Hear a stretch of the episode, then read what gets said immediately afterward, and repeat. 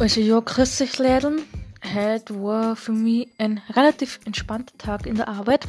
Ja, ich bin ja schon früher heimgegangen, wieder mal. Freitag ist immer ein cooler Tag. Ja.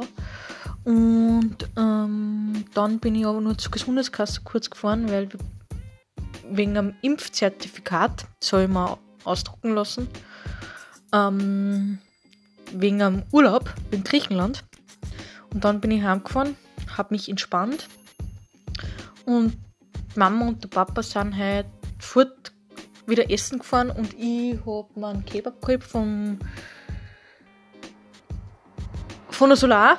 Und jetzt werden wir, werde ich, sorry, dann ähm, mir einen Film anschauen und dann hoffentlich eine gute Nacht haben und dass alles wieder gut geht. Mit dem Wetter hoffentlich nicht so wie gestern, weil gestern war es wirklich ein richtig schieres Unwetter. Das war wirklich richtig, richtig arg. Und ja, und dann werden wir ähm, morgen ins Innviertel fahren, denn morgen hat Oma Geburtstag. Morgen ist das Achtelfinale in London am Abend und da freue ich mich schon voll drauf und ich hoffe, dass wir gewinnen werden, aber man weiß ja nicht.